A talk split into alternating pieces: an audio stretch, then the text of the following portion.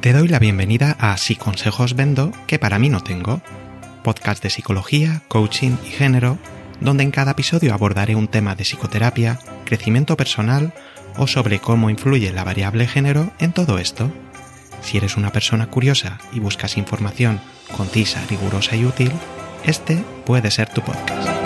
Me llamo Iñaki y puedes encontrarme en inakipsicologoa.com.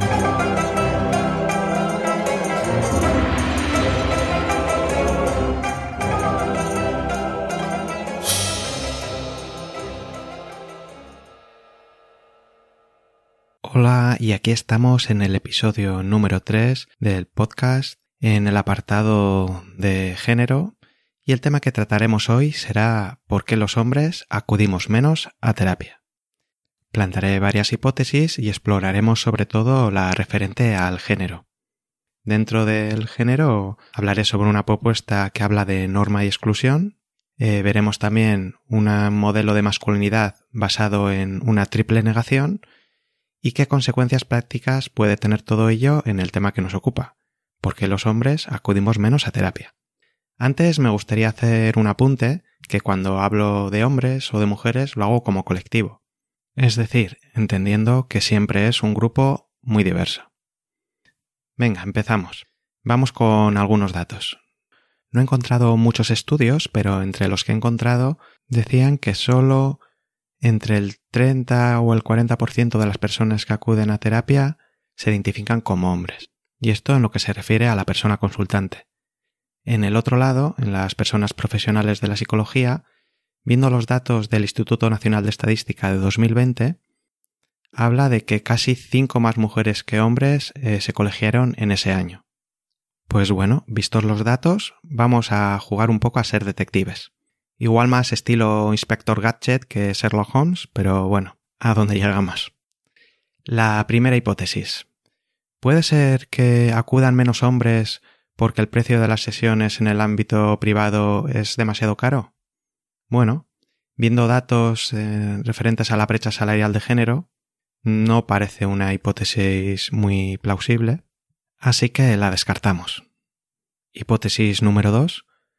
¿Puede ser que los hombres como colectivo tengamos menos sufrimiento psicológico? Bueno, puede ser que debido a los privilegios que tenemos como hombres, por citar solo algunos, una mayor seguridad económica de media, más tiempo libre, según indican las encuestas de tiempo, ya que aunque dedicamos más tiempo a trabajo remunerado, le dedicamos bastante menos tiempo a los trabajos no remunerados de cuidado y de media tenemos un poco más de tiempo libre. Pero por contra, si miramos, por ejemplo, los datos de suicidio a nivel del Estado español, tres veces más hombres que mujeres se suicidan al año. Y buena parte de esos suicidios se deben a un sufrimiento psicológico intenso. Por otra parte, también en, el abuso de sustancias adictivas es bastante superior en hombres que en mujeres y parte también de este consumo puede estar relacionado con una habitación de un sufrimiento psicológico y emocional importante. Así que esta segunda hipótesis tampoco me convence. Hipótesis número 3. ¿Puede ser que la influencia del modelo de masculinidad hegemónica tenga algo que ver con todo esto? Vamos a explorar esta posibilidad. Primero, cuando hablo de masculinidad hegemónica, no me refiero a que sea el tipo de masculinidad mayoritaria. La hegemonía no se refiere a eso se refiere a esa creencia de superioridad de los hombres frente a las mujeres. Pero para que quede más claro, de ahora en adelante hablaré de modelo de masculinidad machista o masculinidad tradicional. Bien, ¿y qué entendemos por género? Pues serían las expectativas que tiene la sociedad respecto a cómo debe comportarse una persona en base al sexo con que la leen. Así, si te leen como mujer, tendrán unas expectativas diferentes de cómo debes comportarte a si te leen como hombre. Durante el proceso de socialización, van premiando o castigando nuestros comportamientos en función de si cumplen o incumplen esas expectativas, y así van moldeando nuestra conducta. También sucede el llamado aprendizaje vicario, donde observas qué conductas son premiadas o castigadas en otra persona y aprendes cómo debes comportarte para no ser castigada castigado en un determinado contexto. Un ejemplo de esto es el llamado bullying homofóbico, donde la persona no es agredida tanto por su orientación sexual, sino por comportarse según el estereotipo de homosexual que está extendido todavía. De hecho, cerca del 70% de los niños adolescentes que declaraban sufrir bullying de índole homófobo se manifestaba como heterosexual. Y por ejemplo, otros niños que vean eh, ese bullying pueden decidir no comportarse de manera similar a la persona agredida para evitar recibir el mismo castigo. Antes de continuar indagando en modelos de masculinidad machista, me gustaría hablar de, de un modelo de sexo-género propuesto por Miquel Misé. Dicho modelo tiene dos columnas, una referida a la norma dentro de la sociedad, lo que es normativo, lo que es permitido, lo que se espera, y otra parte referida a las personas excluidas, las que no entran en esa norma, las personas transgresoras. Y consta también de cuatro categorías, el sexo, la identidad de género, la expresión de género y la orientación sexual. Veremos cómo la norma en general es binaria y de ahí la crítica al binarismo sexual que quizás has escuchado en alguna ocasión. Y la parte de la exclusión se llama así porque son personas que son discriminadas, sufren distintos tipos de violencia por no encajar en dicha norma binaria. En la primera categoría, la de sexo, la norma divide la sociedad en hembras y machos, como el resto de, animales. Parámetros que nos definirían serían los cromosomas, los órganos sexuales externos e internos y las diferentes cantidades de hormonas de estrógenos y andrógenos. Aquí ya empezamos a ver cómo el sexo lejos de ser una categoría dicotómica binaria fácilmente distinguible, se mueve bastante a lo largo de un continuo, y hay muchas más opciones que esas dos, dos categorías. Por ejemplo, a nivel cromosómico, más allá del XX para hembra y XY para machos, hay personas que solo tienen un cromosoma X, tres cromosomas X, XXY, etcétera, etcétera, así como hay mucha diversidad a nivel de órganos sexuales internos y externos y niveles de hormonación. Se calcula que una de cada 20.000 personas eh, no entra dentro de la norma binaria de macho y hembra y son personas intersexuales que han sufrido muchas violencias a lo largo de su vida, desde la asignación de sexo inicial en el que muchas veces les, les operaban, les asignaban un sexo por medio de una operación cuando eran personas completamente sanas, que no tenían ningún problema para vivir.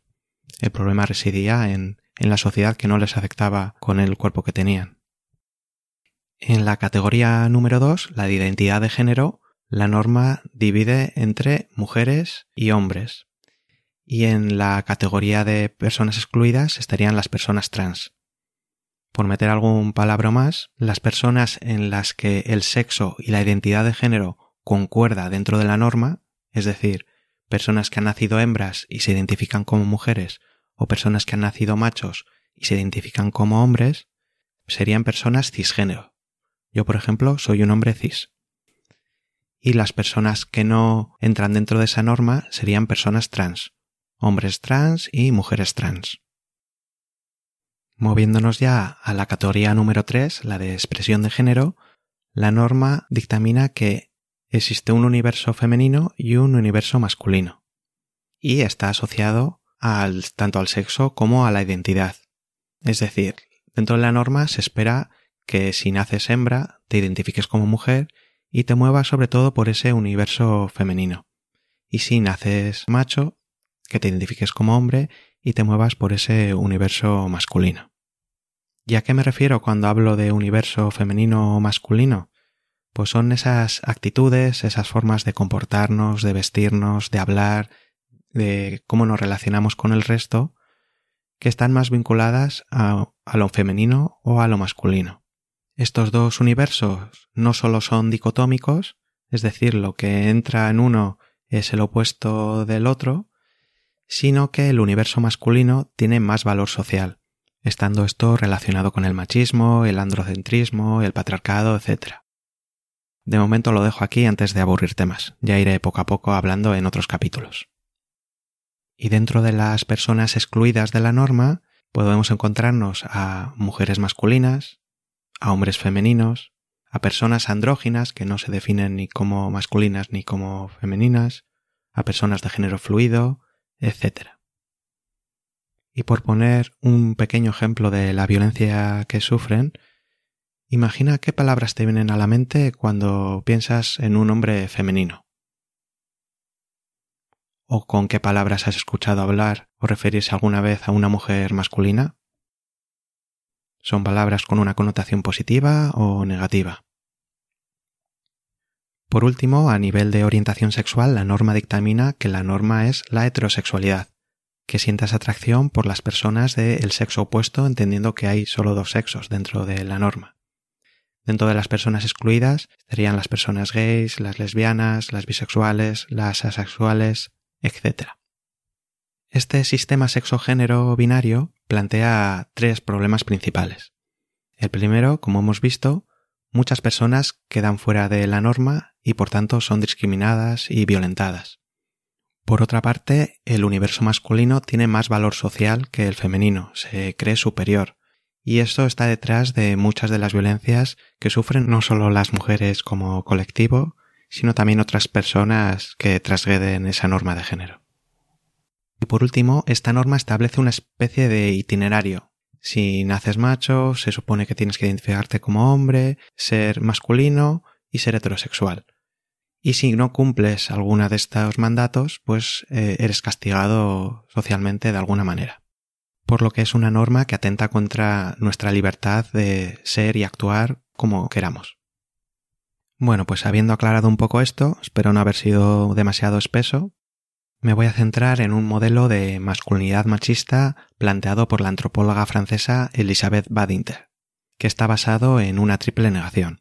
Es decir, la masculinidad no se definiría tanto por lo que es, en positivo, sino por distanciarse de lo que no es. Así, ante la pregunta de ¿soy un hombre porque no soy? Badinter proponía tres posibles respuestas. La primera, soy un hombre porque no soy un niño. Aquí no se refiere tanto a la edad, sino a las características estereotipadas que tiene el grupo de niños. Por ejemplo, un niño sería débil, sería dependiente, mostraría la tristeza y miedo, y por contra un hombre debería mostrarse independiente, proveedor, que no necesita cuidados, que toma conductas de riesgo cuando le dicen ¿a que no hay huevos a... Imagina que estás con tus amigas y con tus amigos en un acantilado y todo el mundo se tira, son 10 metros de altura, todo el mundo se tira al mar menos tú porque te da miedo. ¿Cómo te sientes? ¿Cómo se maneja ahí tu hombría frente a eso? Imagina que ahora un niño de 10 años coge carrerilla y se tira sin menor problema. ¿Cómo te sientes tú cuando tus amigos te miran? La segunda negación sería soy un hombre porque no soy una mujer. Y de nuevo, no se refiere a la biología, sino a las características estereotipadas del colectivo mujeres. Podrían ser la, una mayor emocionalidad, sobre todo para mostrar miedo o llorar, una mayor expresión de afecto hacia otras personas, un mayor cuidado de los demás, una dependencia afectiva y económica, cierta delicadeza, y por contra un hombre no debería mostrar sus sentimientos de afecto, debería ser más frío, debería contenerse emocionalmente, salvo para la ira, y así resulta que encontramos mayores tasas de alexitimia, dificultad para identificar las emociones propias, en personas que se identifican como hombres más que en mujeres. La tercera negación sería soy un hombre porque no soy homosexual. ¿Y qué características estereotípicas tienen las personas homosexuales? Pues estarían relacionadas con la feminidad, la pluma, la plumofobia que existe, una emocionalidad mucho más desarrollada, la delicadeza, tiene bastante que ver con el grupo de, de las mujeres que hemos visto antes. Y así por contra, un hombre siempre tiene que mantener relaciones superficiales y con cierta distancia con otros hombres por miedo a que esa virilidad, entre comillas, se ponga en sospecha. ¿Alguna vez te has planteado si hay diferencias en cómo se abrazan dos hombres o dos mujeres? Es posible que entre los dos hombres haya menos cercanía física, incluso es posible que se den golpes en la espalda en vez de un abrazo más tierno. En otro modelo de masculinidad, el psicólogo Ronald Levant hablaba de siete factores que definían a esta masculinidad machista. El primero, evitar la feminidad, actitudes hacia homosexuales, autosuficiencia, la agresión, el logro, actitudes hacia el sexo y una emocionalidad restrictiva.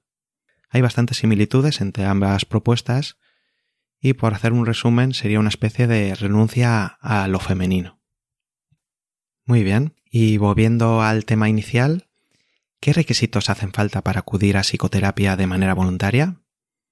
El primero sería reconocer que estás mal, que estás sufriendo, por lo tanto es necesario tener un buen contacto con lo que sientes, con las emociones propias. Segundo paso sería reconocer que no puedes salir de esa situación por ti mismo. Y el tercer paso sería solicitar ayuda. Parece muy fácil y lógico, ¿no? Pero veamos qué trabas puede poner el modelo de masculinidad machista en cada uno de esos pasos. Ya hemos comentado que en la norma ese mundo emocional se refiere más al ámbito femenino, sobre todo en emociones relacionadas con, con el miedo, que están muy presentes en problemas como ansiedad y fobia, y con la tristeza, muy presente en problemas como la depresión.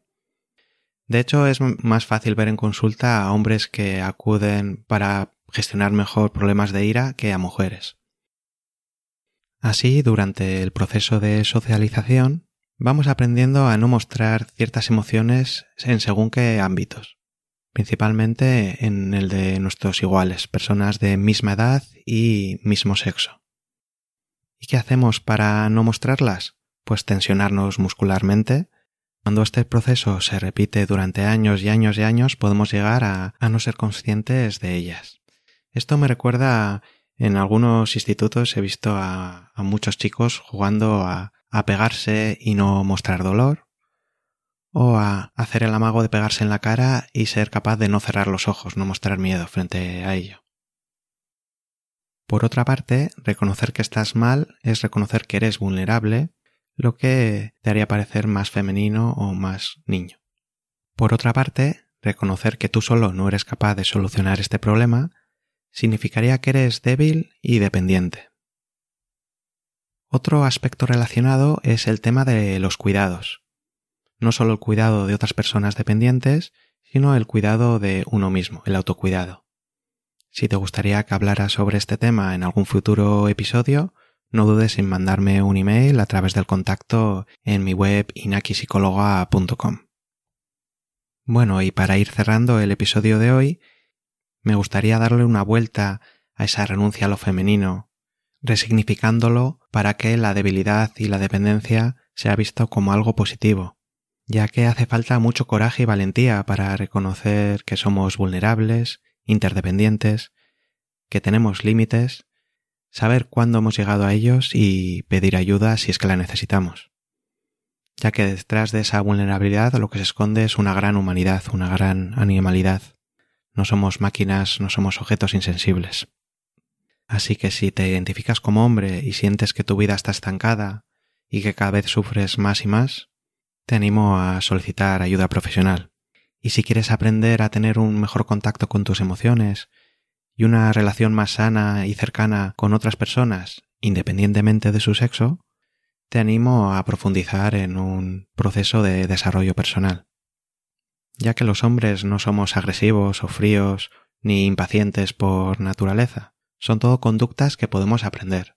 Será más o menos difícil, dependerá de cómo nos han educado, de qué experiencias de vida hemos tenido, pero el cambio siempre es posible.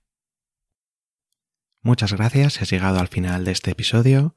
Te invito a que lo compartas con otras personas que les pueda interesar y nos vemos en el próximo capítulo, que será la segunda parte del podcast de ansiedad. Cuídate mucho.